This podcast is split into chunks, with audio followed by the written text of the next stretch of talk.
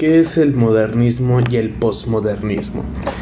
El ser posmodernista es aquel que dejó los avances tecnológicos del pasado para reinventarse con nuevos avances, tecnológicos.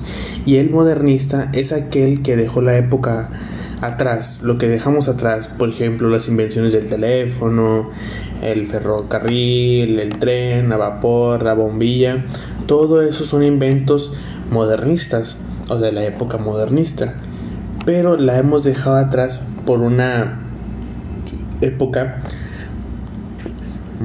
postmodernista.